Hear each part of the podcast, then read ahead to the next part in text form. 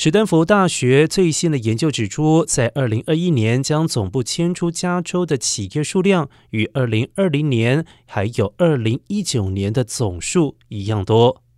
而且是二零一八年的三倍。在过去三年当中，已经有十一家财富前一千强公司迁离加州，对该州经济前景带来严重的负面影响。而根据统计，二零二一年加州有一百五十三家公司，平均每个月十几家公司将总部迁出加州。按县划分，洛杉矶县损失最大，减少八十家企业总部；旧金山则在这一段期间减少了五十二家企业总部。